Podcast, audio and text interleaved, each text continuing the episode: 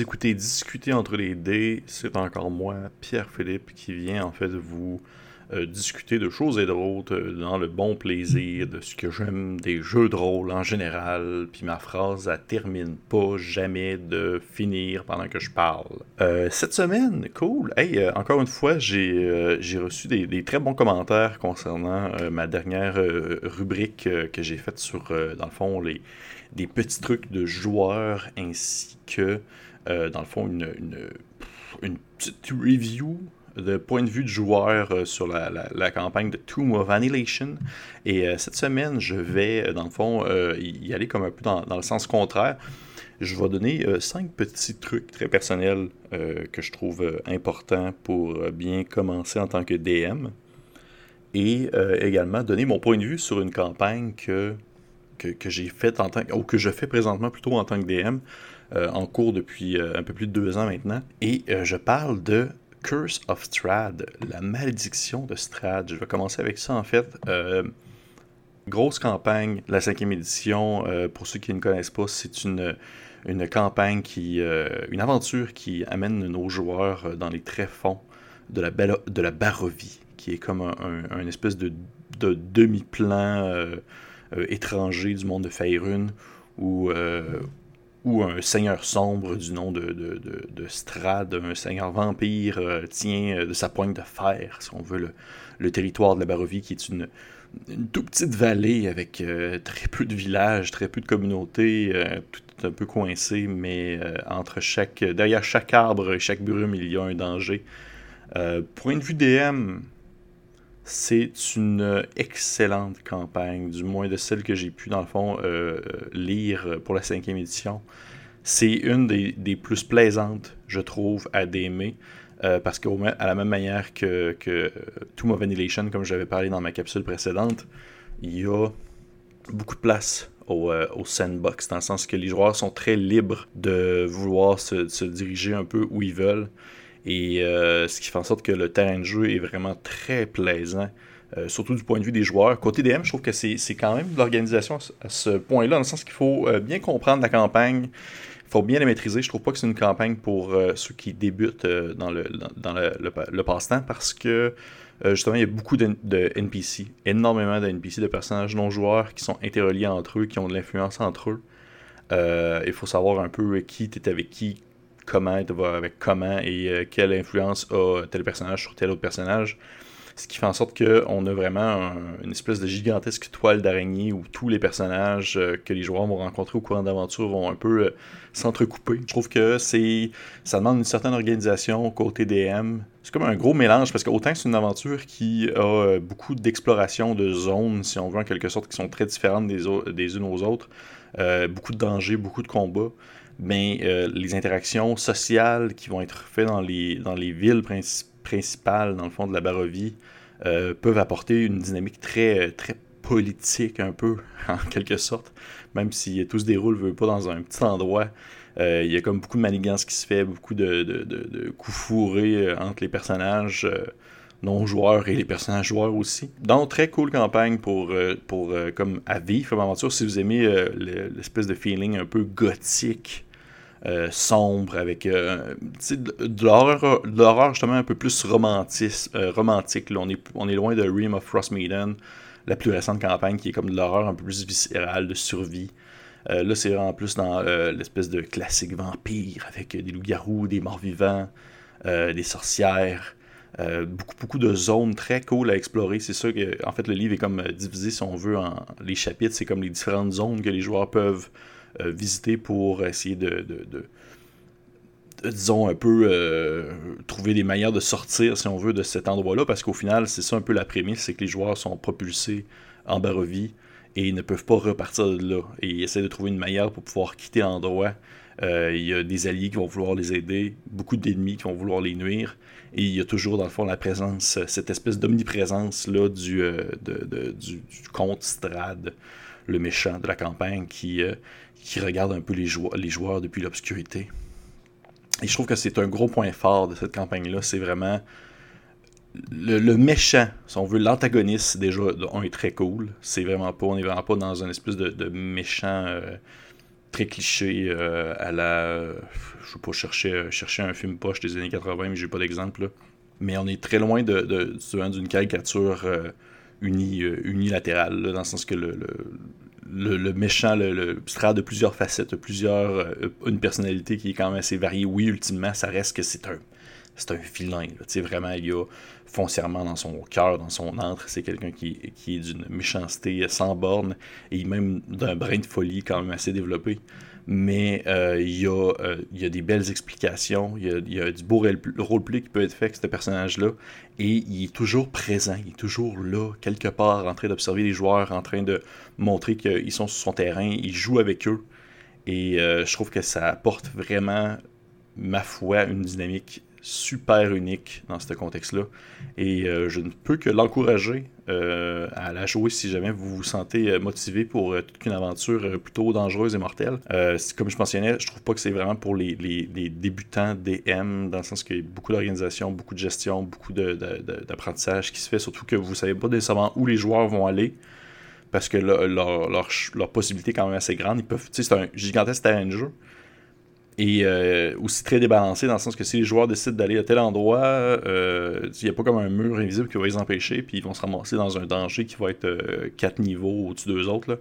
Fait que à, prendre en compte, mais pour vrai, en termes d'introduction, vraiment cool. Maintenant, en plus, traduit en français, la malédiction, le Strad, cinquième édition, qui est disponible. Je ne sais pas si elle est disponible ici présentement sur nos au Québec sur nos, euh, sur nos planchers, mais je sais qu'on peut la commander en ligne, euh, dans le fond, euh, en provenance de l'autre côté de l'océan. Et sinon, Sinon, mon deuxième point que je voulais apporter aujourd'hui, ça, je vais essayer de faire moins long que la dernière fois parce que je trouvais que j'avais, j'avais élaboré ça, puis au final, je voulais faire des petites capsules, puis ma dernière capsule a duré quasiment une demi-heure. Fait que non, je vais essayer d'être un peu plus d'être un peu plus concis cette fois-ci. Je voulais donner en fait cinq petits trucs dans le fond, pour des, euh, des DM qui commencent, euh, qui commencent dans le fond dans, le passe-temps. Et je voulais vraiment. c'est très personnel, encore une fois. Je dis pas que c'est la manière de faire de tout le monde. C'est pas la.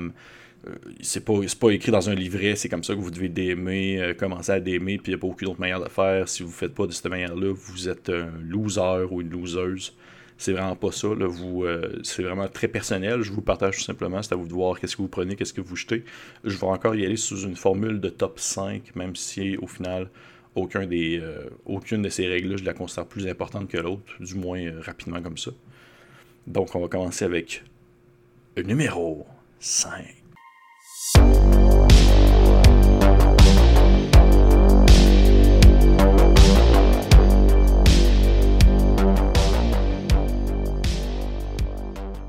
Quelque chose que, que je faisais pas avant, que j'ai commencé à faire euh, dans les dernières années, euh, lorsque j'ai eu un peu plus d'expérience, puis j'aurais vraiment voulu euh, le faire lorsque je commençais à l'aimer. Puis ça peut paraître un peu niaiseux parce que des fois on peut se dire que c'est comme pas une perte de temps, mais que c'est du temps qu'on pourrait mettre ailleurs dans le contexte de la campagne. Mais c'est avoir dans le fond une session zéro avec vos joueurs afin que dans le fond tout le monde puisse prendre en considération un peu qu'est-ce qu'ils veulent comme aventure, qu'est-ce qu'ils vont avoir comme aventure, euh, prendre en considération c'est qui c'est quoi la dynamique entre les joueurs, la synergie qui peuvent se faire entre les personnes, euh, discuter avec les joueurs justement de eux, s'il y a des thèmes qu'ils ne veulent pas aborder, s'il y a des thèmes qu'ils préfèrent qu'on mette de côté dans les sessions zéro, c'est aussi le temps de, si on veut, d'expliquer de, euh, du DM pour les joueurs, les euh, d'abord du DM, je veux dire, pour les joueurs, les, règles de base en quelque sorte, ainsi que euh, possiblement la création de personnages, pour ceux qui ne connaissent vraiment pas le système. Euh, que ça peut être Donjon Dragon. Là, je, je, parle au nerd dans le contexte Donjon Dragon, mais je pense que ça peut s'approprier, ça peut se, transposer à, beaucoup d'autres jeux à ce niveau-là. Ça permet vraiment d'avoir avec les joueurs des idées claires de à quoi est-ce qu'on s'attend ça permet ainsi de, vraiment euh, commencer sur le bon pied. C'est vraiment, je trouve vraiment que c'est un bon pied d'entrée lorsqu'on veut commencer, par exemple, une partie et qu'on est un DM, euh, dans le fond, euh, qui débute. Qui débute. Et c'est important, je crois, d'avoir cette session zéro-là. Où est-ce que vous jouez pas, là? C'est pas une question où est-ce que vous rentrez pas en plein cœur de l'aventure. C'est vraiment une session où vous prenez le temps de discuter entre vous, à quoi vous vous attendez, vous faites vos personnages, vous discutez un peu, vous, regardez la dynamique entre joueurs, surtout si, par exemple, vous n'êtes pas nécessairement des des best jobs de toujours. Fait que ça, moi, je trouve que c'est euh, une très belle, très belle manière de commencer ça. Numéro 4.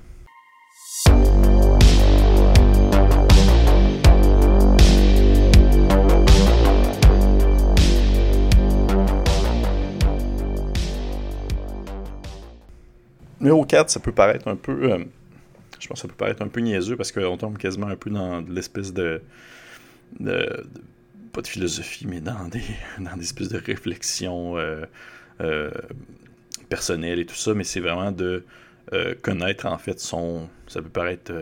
dit de même, connaître son DM intérieur, mais se connaître en tant que DM. Admettons que vous êtes dans vos premiers moments, vous êtes dans vos premières parties aussi de vous connaître en tant qu'organisateur. Dans le sens, vous, en tant que DM, vous êtes, euh, on va dire, l'espèce de cœur à une partie. Vous êtes, les, euh, le, vous êtes le tronc et vous êtes les branches qui vont relier en fait les joueurs ensemble. Par extension, vous allez créer, vous allez faire agir un univers et des personnages autour des, joueurs et c'est un peu à vous d'essayer de, maintenir le tout dans un, un certain équilibre.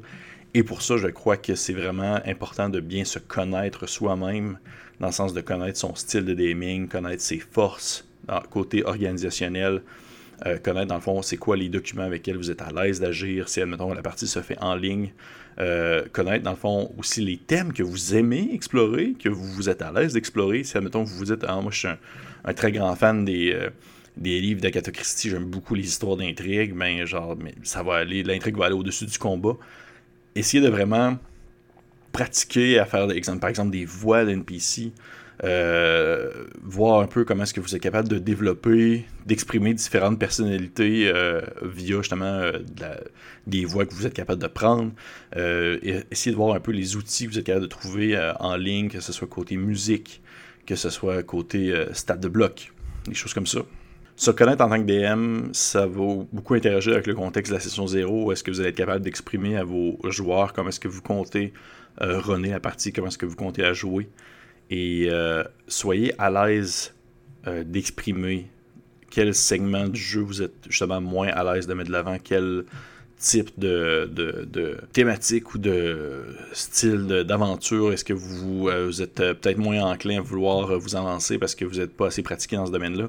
On a toutes nos forces, on a toutes nos faiblesses en tant que DM et comme en tant que joueur également, mais en tant que DM, on a toutes nos forces, nos faiblesses et il n'y a pas de mal à être capable de se l'avouer en temps et en lieu et d'être capable de travailler, si on veut, un peu de ce côté-là. C'est, mettons, vous savez que vous avez des points faibles, vous pouvez commencer, dans le fond, à on va dire, euh, les travailler, les intégrer petit à petit à l'intérieur d'une campagne lors des moments un peu plus filler, moins dans des gros moments clés, juste pour voir un peu comment vous vous déroulez, euh, comment est-ce que vous vous débrouillez, si on veut, et euh, par la suite, essayer de voir à quel point vous pouvez vous être amélioré dans tel segment ou telle partie de l'aventure. Numéro 3.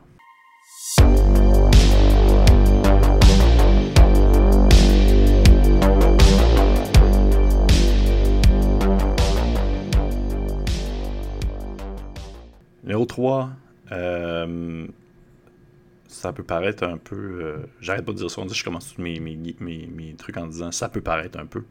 Plus sincèrement, et ça, c'est quelque chose que je fais énormément, je consomme. Je consomme énormément de drogue. Non, c'est pas vrai, c'est pas ça que je voulais dire. Je consomme énormément de, de, de, produits, de culture, de fiction. Euh, et je vais chercher dans le fond ce que je trouve excellent d'une fiction pour l'adapter à la mienne.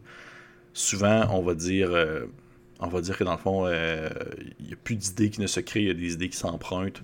Je pense que je suis un peu en accord avec ça dans le sens que tout nous inspire à une certaine, une certaine façon. Et euh, je call bullshit à quiconque me dit que il DM vraiment d'une 100% sans jamais avoir reçu de l'inspiration de nulle part, que toutes ces idées lui viennent dans son sommeil, qu'il n'y a aucune aucun apprentissage vicarien qui s'est fait euh, à gauche ou à droite. Là. Mais euh, j'exagère un peu, mais tout ça pour dire que je, vous conseille fortement, si maintenant vous savez que vous allez dans le fond d'aimer une campagne qui se déroule par exemple sur un bateau pirate, consommez de la littérature de pirate, consommez des films de pirates, consommez euh, des jeux vidéo de pirates, lisez des BD de pirates, essayez de voir même s'il n'y a pas d'autres jeux de rôle qui qui vont au-delà de, celui que vous allez d'aimer, qui aborde aussi le thème, juste pour voir s'il n'y a pas des, aspects que vous pourriez intégrer euh, autant mécaniquement ou dans le flavor, dans le fond, euh, à, votre, à votre propre table. C'est mangez-en de ce qui, ce, ce, qui peut s'offrir à vous, mais il y, a il, y a, aussi également une manière de, on va dire, de capable de tracer la ligne pour ne pas atteindre un, genre d'écœurantite aiguë euh, du, euh, de la thématique parce qu'au final, votre but aussi c'est de pouvoir vous aventurer sur euh, une nouvelle aventure puis vous ne devez pas avoir l'impression d'avoir déjà fait le tour avant d'avoir commencé en quelque sorte. Je pense que le but ici c'est vraiment d'aller consommer du produit de la fiction ou même de la non-fiction. Il peut y avoir des, des, vraies histoires dans, notre, dans notre histoire de l'humanité qui peuvent vous inspirer pour vos aventures. Et c'est de vous approprier quelque chose, de le transformer pour le faire, euh, dans le fond, vraiment unique à votre façon. Euh, puis il n'y a rien de. Je considère qu'il n'y a rien de mal de, justement être inspiré de, d'autres. Euh, de d'autres, justement, de d'autres œuvres. parce qu'au final, on, est tout un peu là-dedans. Je considère que, que l'art puis l'expression artistique, c'est quelque chose qui va justement inspirer et qui va, dans le fond, euh, permettre à, tout le monde un peu de grandir, en quelque sorte. Et, je considère, le, jeu de rôle, pour moi, c'est une forme d'art, c'est une forme d'expression artistique. Et il euh, n'y a rien de mal, je trouve, à être capable d'aller chercher des éléments dans un, film ou autre qui vont venir, dans le fond, inspirer nos, euh, notre manière de DM. Donc, consommer. numéro 2.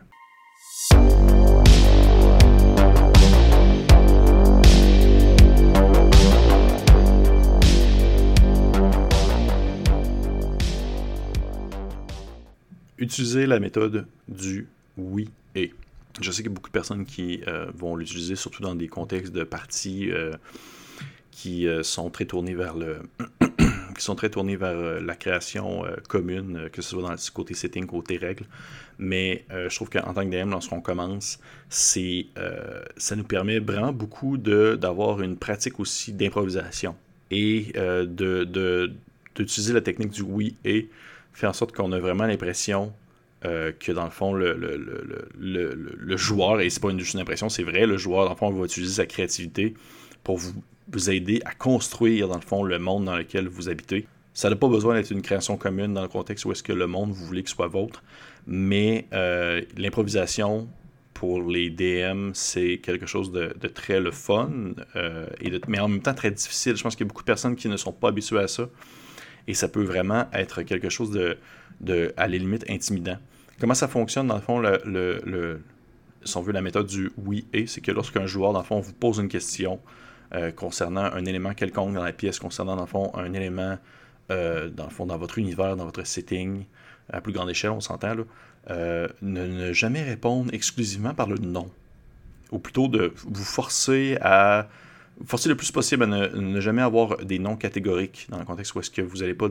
La personne va vous dire Oh, euh, est-ce que dans cette pièce-là, il y a euh, un espèce de plateau avec des hors d'œuvre que je pourrais prendre et lancer sur quelqu'un Ça va juste, dans le fond, euh, vous, ça va vous couper dans votre dynamique, ça va vous faire un, blocage, ça va ralentir votre rythme et vous allez aussi avoir l'impression que vous. Allez peut-être peut-être avoir vous-même une impression de, de mettre comme des bâtons dans les roues des joueurs donc, ça sert, ça sert à rien dans cette situation-là de dire un non, tout simplement. Juste non. Pour vrai, c'est plus le fun de dire oui et oui, mais.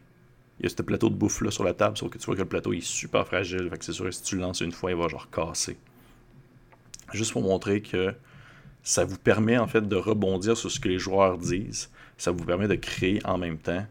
Et ça vous, fait ça vous donne une pratique d'improvisation, tout en aidant les joueurs, dans le fond, à faire, si on veut, euh, à exprimer leur créativité dans, le moment. Parce qu'eux, ils proposent des choses. Euh, et ça peut aussi être la même chose, le oui et, ou la, la, création, si on veut, plus commune, peuvent aussi se faire à grande échelle. Mettons, quelqu'un va, te demander euh, sur le fly durant une partie, hey, est-ce que tel endroit peut, dans le fond, avoir, disons, veut, tel type de bateau permettant de pouvoir naviguer sans aller au fond. Et là, toi, tu pourrais dire euh, oui, et euh, ils, ont, ils coûtent une fortune, ces bateaux-là, par exemple. Admettons que vous n'aviez pas pensé à ce détail-là à la base, de base, lorsque vous faites poser ce genre de questions-là, souvent les gens ont plus le réflexe de faire euh, non, ou je, je sais pas, je vais regarder ça. Et c'est une belle pratique d'improvisation à ce moment-là. Oui, et vous essayez de trouver quelque chose d'autre qui peut, dans le fond, vous aider à, compléter la phrase, mais vous pouvez également aller chercher de l'aide des joueurs pour compléter la phrase. Par exemple, mettons que le joueur dit Est-ce qu'il y a tel type de bateau dans cette, dans cette ville-là? Et vous pouvez répondre oui, mais il y a quelque chose qui ne fonctionne pas avec ces bateaux-là. Euh, et là, vous, dans le fond, vous pouvez nommer tel autre joueur qui est en charge, en fond, de trouver, euh, si on veut, c'est quoi l'élément qui vient bugger la patente, qui fait en sorte que le bateau a tel problème. C'est un bel exercice, euh, dans le fond, de création participative et d'improvisation.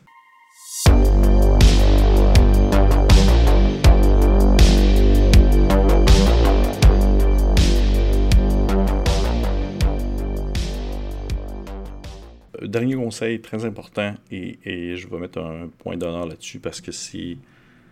Je pense qu'il y a beaucoup de personnes qui vont sous-estimer ça, puis qui vont peut-être même pas euh, y penser ou en prendre conscience parce qu'ils vont se sentir mal de, par exemple, exclure des gens ou de changer à la dernière minute d'idée ou des choses comme ça.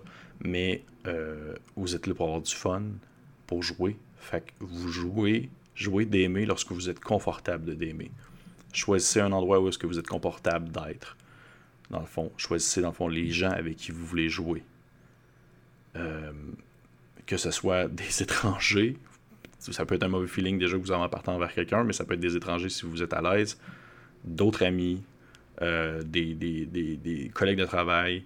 Vous êtes à l'aise, vous devez choisir avec qui est-ce que vous jouez, vous devez être confortable, vous, devez être confortable de dire non. Ça, mettons, euh, un couple vient en paquet de deux et que vous n'êtes pas à l'aise par un des deux parties, vous avez totalement le droit de dire non parce que euh, vous êtes maître de la situation, c'est vous qui avez le gros bout du bâton, c'est vous qui avez la grosse job actuelle à faire et vous avez euh, totalement le droit de ne pas accepter dans le fond euh, telle situation ou tel joueur. Vous devez maximiser dans le fond votre confort. C'est ça qui va vous permettre dans le fond de, diminuer votre stress en DMA commencer, dans le fond, pour bien débuter. C'est ça qui va faire en sorte que vous allez diminuer votre anxiété, votre stress de bien commencer, parce que c'est comme un show que vous donnez. C'est un show partagé que vous faites avec d'autres mondes. Il y a, ça sert à rien de, dans le fond, se donner plus de mal que nécessaire. Donc, vous jouez quand vous êtes confortable, tout simplement. C'était mes cinq petits conseils, très très rapides. Je pense que je vais vraiment refaire une autre vidéo sur l'improvisation. Euh, je pense que ça pourrait être cool parce qu'il y a beaucoup beaucoup de choses à dire à ce sujet-là. Et euh, j'espère que vous avez apprécié ça. Pour ma part, j'ai encore une fois bien tripé. Puis on se dit à un prochain discutant avec les dés. Merci.